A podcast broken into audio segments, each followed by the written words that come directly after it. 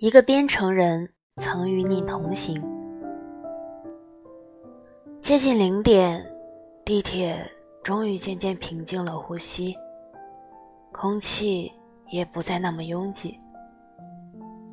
我不想关心下一站的地名，也不愿理会时间走到了哪里。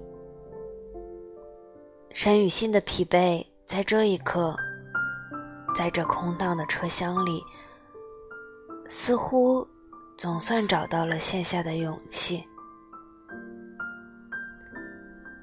你是否和我一样，在他乡的城市，在没有一盏灯属于自己的地方，努力的、认真的、执着的拼尽全力，为活的意义？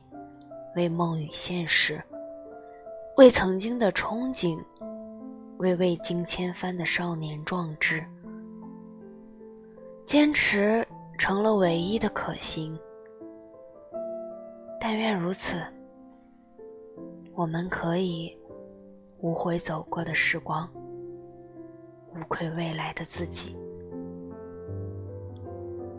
一个编程人，曾与你同行。